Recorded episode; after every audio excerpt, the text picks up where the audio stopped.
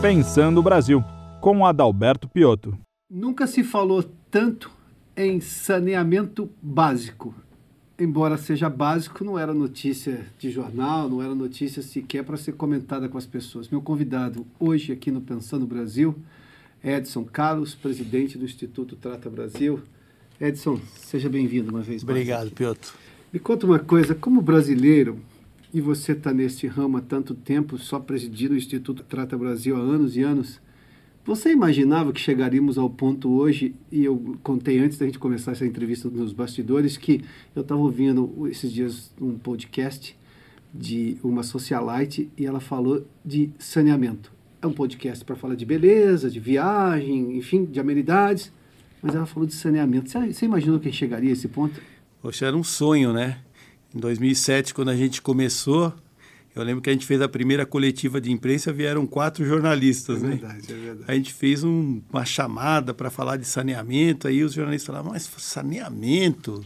Falar o que de saneamento? Não tem nada acontecendo no Brasil. A gente falava, é por isso mesmo que a gente quer conversar, porque não tem nada acontecendo era um tema desconhecido da sociedade, as pessoas não falavam disso, e aí surgiu essa ideia, vamos criar um movimento pró-saneamento para trazer esse tema à luz que ele merece, porque a gente sofre por não ter né, uma infraestrutura elementar que ninguém conversa, o Congresso muito menos, a imprensa, mesmo no meio científico era difícil achar um pesquisador que estivesse trabalhando esse tema.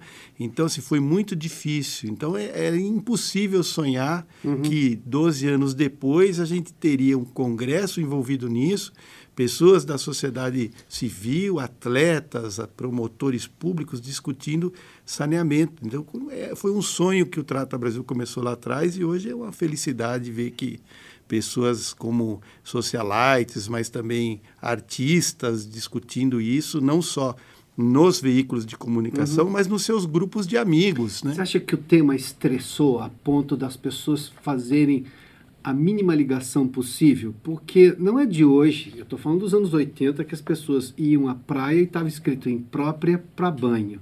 O que quer dizer? Tinha esgoto demais na praia. Sim. Aqueles valões que chegavam na praia. Não é de hoje que as pessoas, só para citar o caso da cidade de São Paulo, atravessam diariamente o Tietê e o Pinheiros para ir para lá e para cá na cidade, e são dois rios poluídos. Aliás, a discussão de despoluição do, do Tietê, por exemplo, é antiquíssima. Sim. Eu me lembro ainda do governo Montoro falando disso Sim. lá na redemocratização nos anos 80. Depois o governo Fleury também disse que ia despoluir em tantos anos. Bom, a gente avançou, mas não chegamos nem perto de despoluição. Sim. As pessoas não faziam essa mínima ligação entre o, a realidade delas, o rio que cheirava demais, o esgoto que às vezes ia em algum lugar, numa praia mais selvagem, o esgoto correndo ali, com a questão do saneamento? Não. As pessoas não entendiam a ligação entre o esgoto e o rio. Eram coisas difer diferentes na cabeça do brasileiro médio. Embora um escorra para o outro, é isso? É, não, não pensava, ninguém falava, pô, se aperta a descarga, para onde vai? Vai para algum lugar. Para algum lugar onde? Pô, não sei. Ah, uma fossa que meu pai construiu no quintal, 1900 e nada, ou vai para um córrego lá. Ah, mas o córrego dá conta, pô, ali tem água, o rio dilui. Então, é como o Lars Grael fala muito, usamos a diluição como solução. Quer dizer, joga no rio, o rio dilui, a natureza cuida disso. Então, quando a gente olhava o rio Tietê, a gente falava de poluição, que é uma palavra difusa. O que é poluição? Poluição é lixo, é esgoto, é agrotóxico, então ninguém tinha uma ideia clara por que, que os rios eram poluídos. Achava que o rio era poluído porque era poluição. Quando a gente começou a dizer, não, é esgoto, aí o cara falou, pô, mas o que, que o esgoto da minha casa tem a ver com o rio que está lá longe? Pô, a água não tem fronteira. A água sai daqui, ela cai num rio pequenininho, ela cai num lençol subterrâneo, que cai num rio, que vai para outro rio maior, parar lá no Pinheiros e no Tietê. Aí fala, pô, mas quer dizer que a minha casa tem a ver com o Tietê? Tem. Pinheiros tem a ver com a minha? Tem. Por quê? Porque a, a água daqui corre para lá. Pô, ninguém sabia, ninguém falava disso, pô. Sabe que uma vez eu fui numa, numa praia, eram várias mansões assim, eu fui ousar e fazer a pergunta, isso tá bom, não faz nem tanto tempo, faz uns 15 anos, falei assim, e o que, que vocês fazem com esgoto aqui? Como assim esgoto? Eu falei, espera um pouquinho, uma casa gera esgoto, é natural. Não, não sei. Essa era a resposta. Não, é. não sei. É isso. Ou seja, não é que não tinha preocupação, tinha era desconhecimento de fazer essa ligação mínima. Exatamente, a pessoa não associava isso. Quando a gente perguntava nas primeiras pesquisas que a gente fez lá pelo Trata Brasil, ainda com o Ibope na época, assim, qual é a percepção do brasileiro para o problema da falta de saneamento? Não tinha. Você falava assim, pô, para onde vai o esgoto da sua casa? Pô, não sei. Não sei. Ah, mas tem coleta de esgoto na rua? Tem. E a gente sabia que não tinha. Falava, não, não tem. Pô, não tem, então para onde vai o esgoto da minha casa? Falei, pois é, isso que nós íamos perguntar. Bom, você fez menção a outra coisa. Uma coisa é coleta, a outra é tratamento do esgoto. Isso. Quando tinha coleta, as pessoas já imaginavam que o problema estava resolvido. Sim, é isso. Você tirou Exatamente. da frente de casa... É isso, era o afastamento. Então, muitos lugares do Brasil, até hoje é assim. As pessoas, eh, as empresas afastam o esgoto. Quer dizer, tem uma rede, uma tubulação na rua que coleta o esgoto uhum. da sua casa, mas não tem uma estação de tratamento de esgoto lá na ponta para tratar isso daí. Então, ele simplesmente tira da sua casa e joga no primeiro curso d'água que tiver. Isso é muito comum. Tem, tem cidades que têm níveis de coleta de esgoto alto e não trata nada. Exemplo, Guarulhos.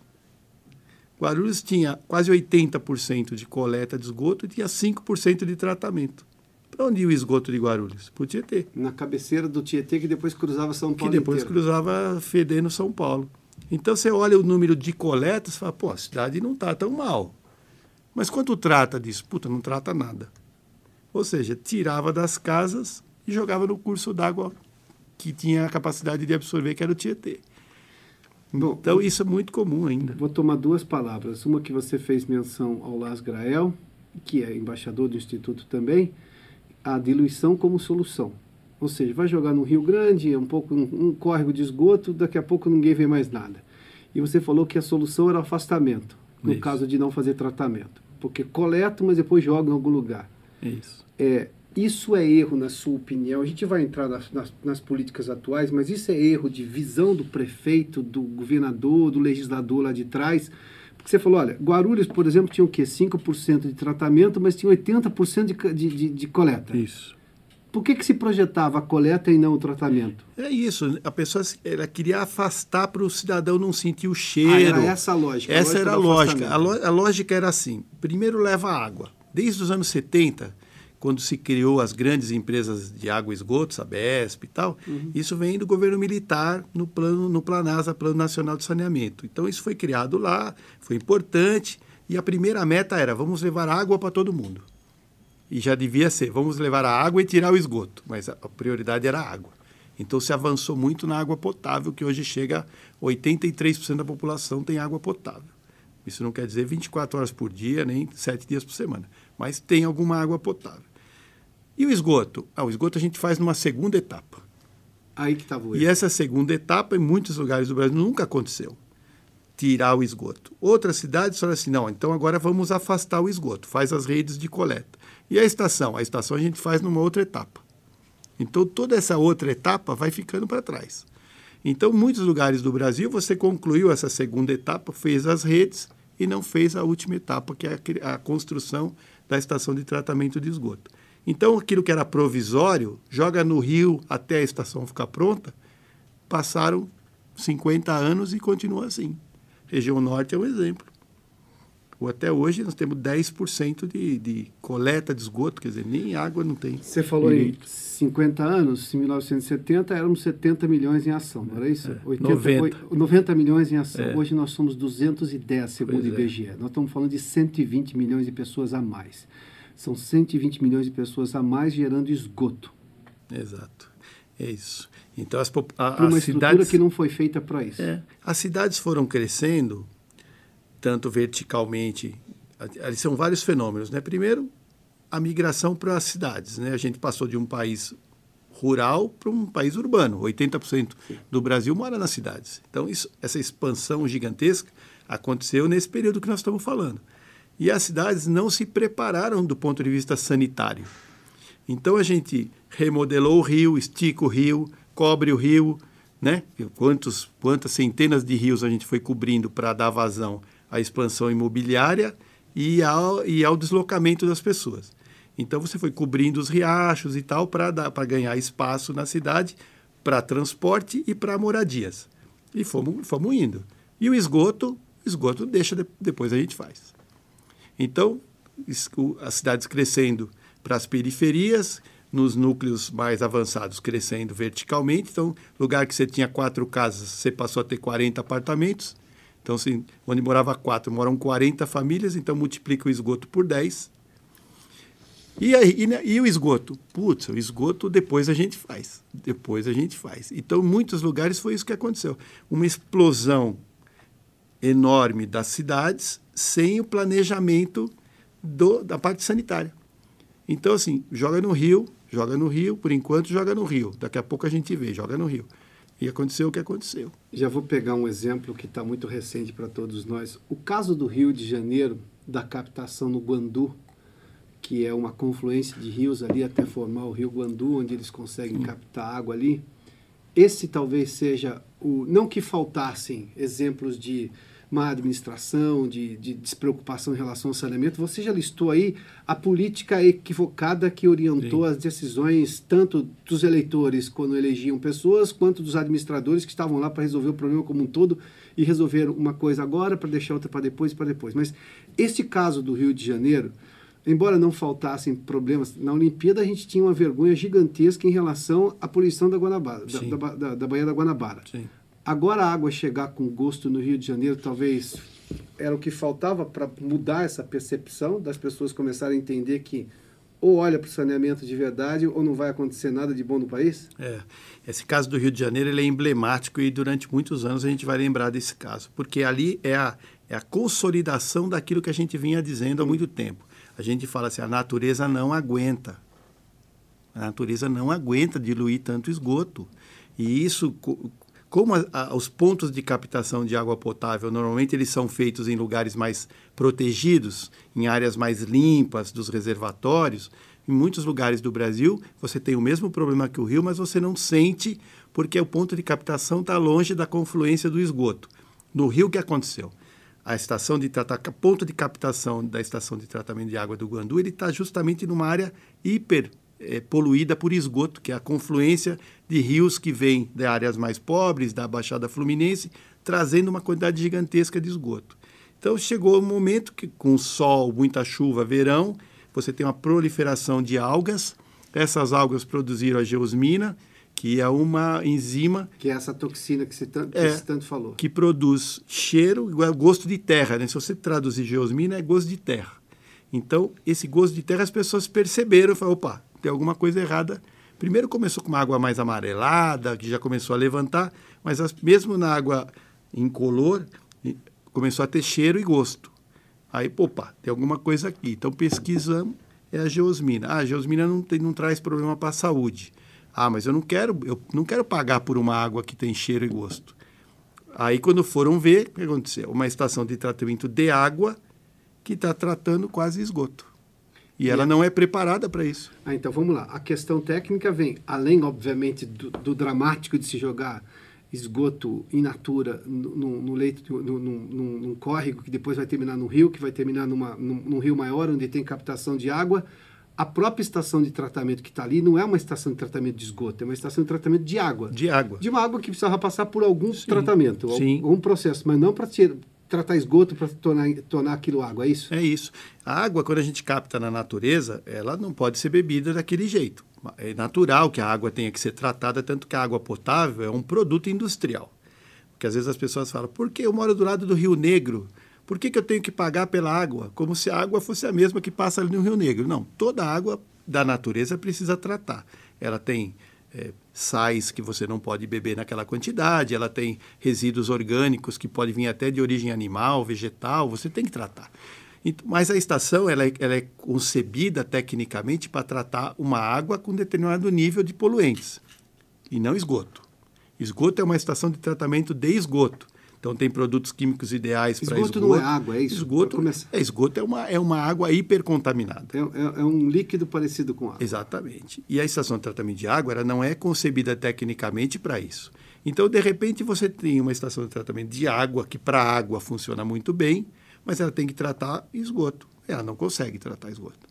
Então, esse foi o, o, grande nó do Rio de Janeiro. Ah, então agora vamos colocar carvão ativo. A solução é, de última hora foi vamos colocar carvão ativo. Que, gosto, né? que em São Paulo é usado há muitos anos. E lá não tinha.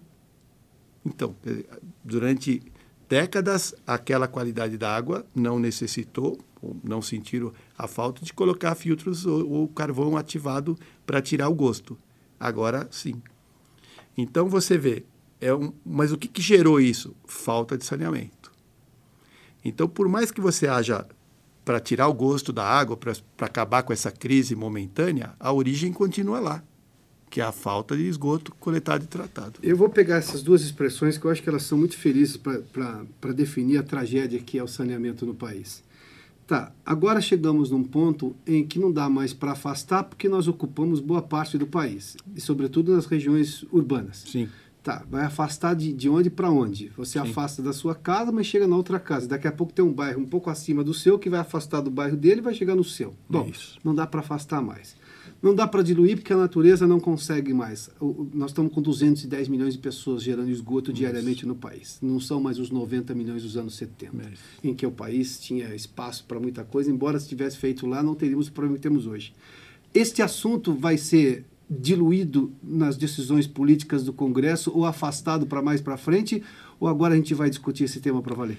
É, a nossa esperança é que agora o assunto chegou para ficar.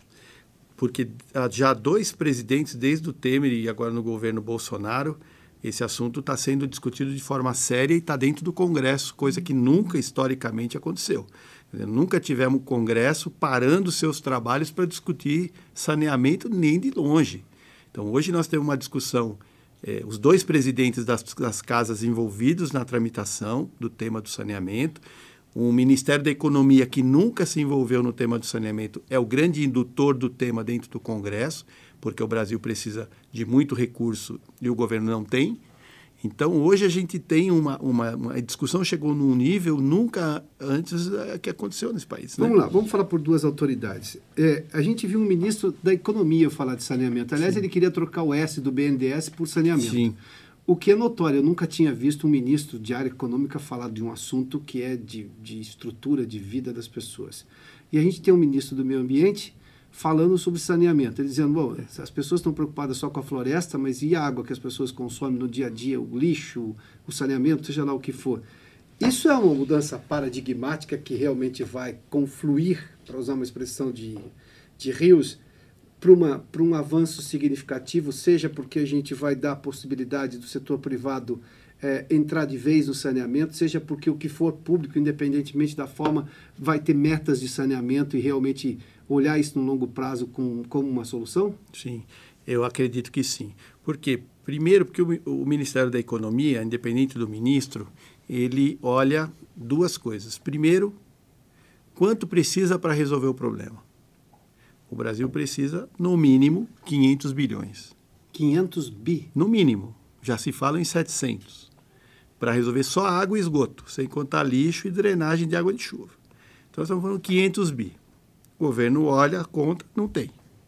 Não, não temos dinheiro. Município não tem, Estado não tem. Esse nível de investimento público não existe não mais tem, no país. Não tem. Então, então assim, o saneamento é uma prioridade do governo? É.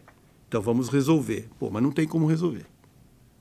Aquela locomotiva que era o Estado brasileiro doando ou emprestando dinheiro do FGTS para projeto, não tem.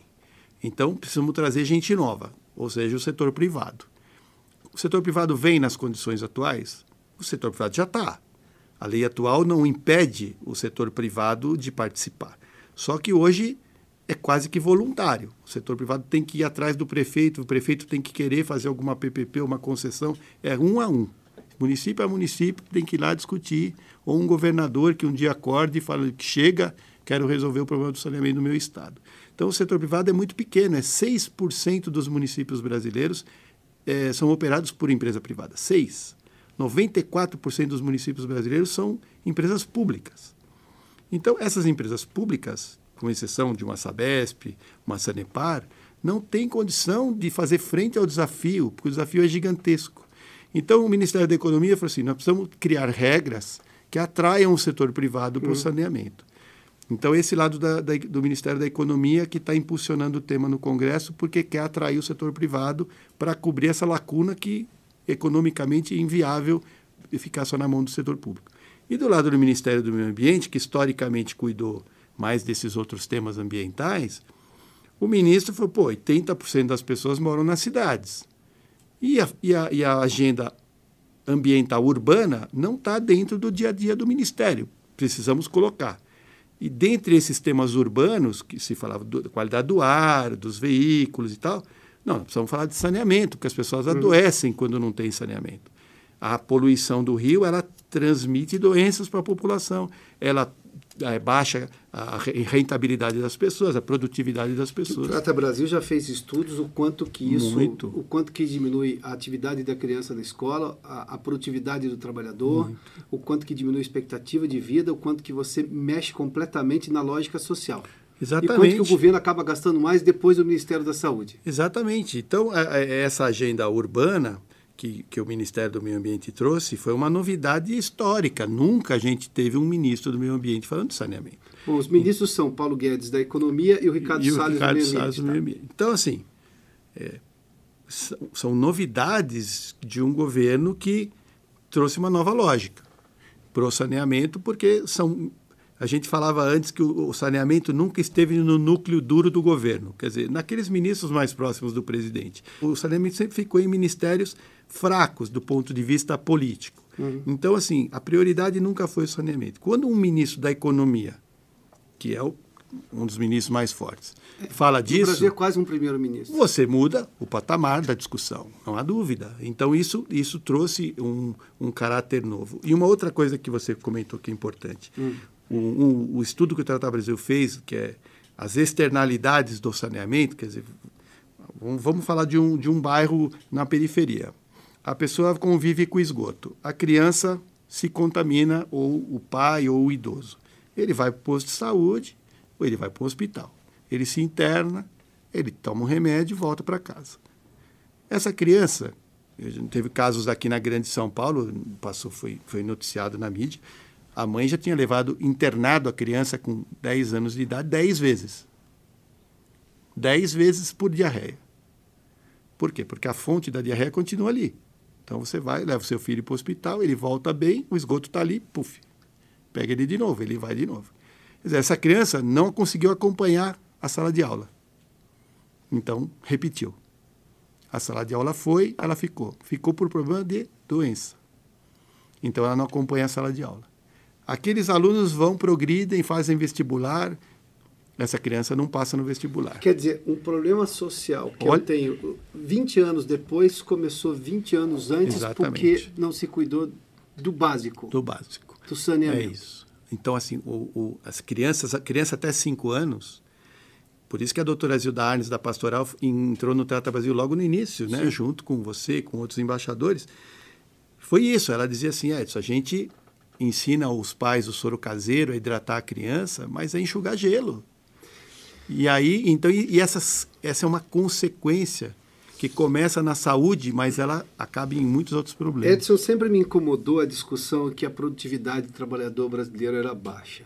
Tá, obviamente que há uma série de motivos e de questões para se discutir, mas você acabou de citar um deles. Sim. Se a pessoa vive numa região ruim e ela fica doente por causa do saneamento, é quase que objetivo e direto que ela vai ter um problema de produtividade porque ela Sim. vive mal. Sim. Ela, ela, ela falta mais ao trabalho, então ela encarece a parte trabalhista da empresa, porque ela, a empresa tem que pagar por esses dias, porque ele traz um atestado. Sim.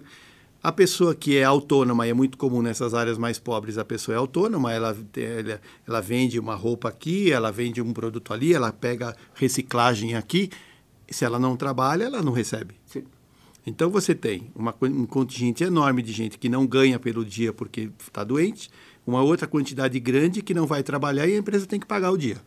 Então você tem uma perda de produtividade e uma perda de renda você ao mesmo tem, tempo. Você não tem ganho, nenhum dos lados só tem custo. Só tem custo. Então isso gera uma perda de produtividade e de renda que, que, que o nosso estudo mostra que a pessoa que mora em áreas sem saneamento tem salários menores.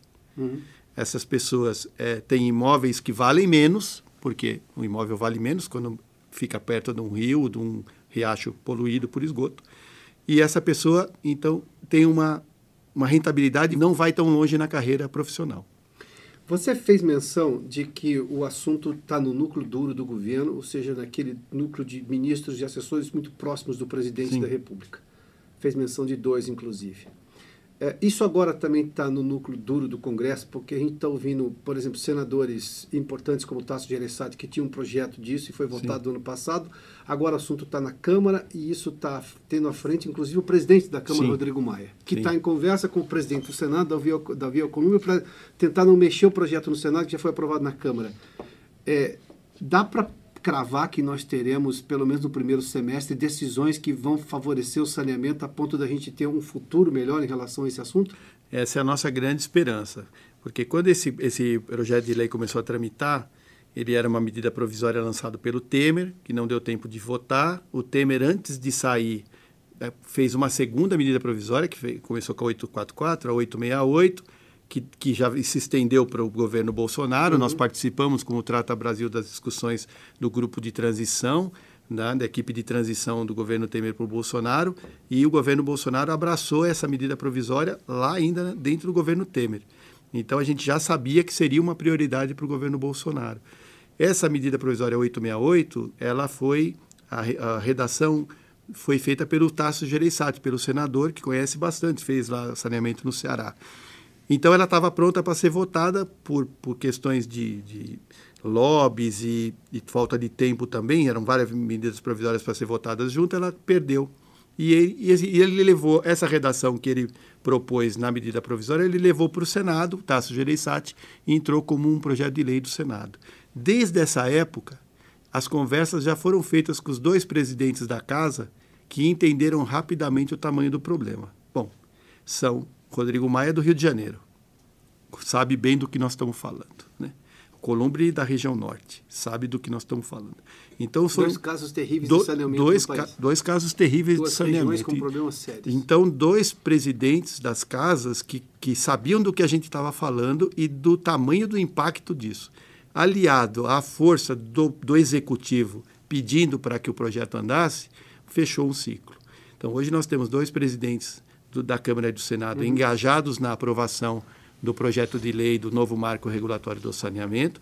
O que a gente espera é que o Senado não mexa na redação que saiu da Câmara, que foi uma redação boa, pode ter coisas a melhorar, mas não, não, não, não, não, não empobrecem a redação.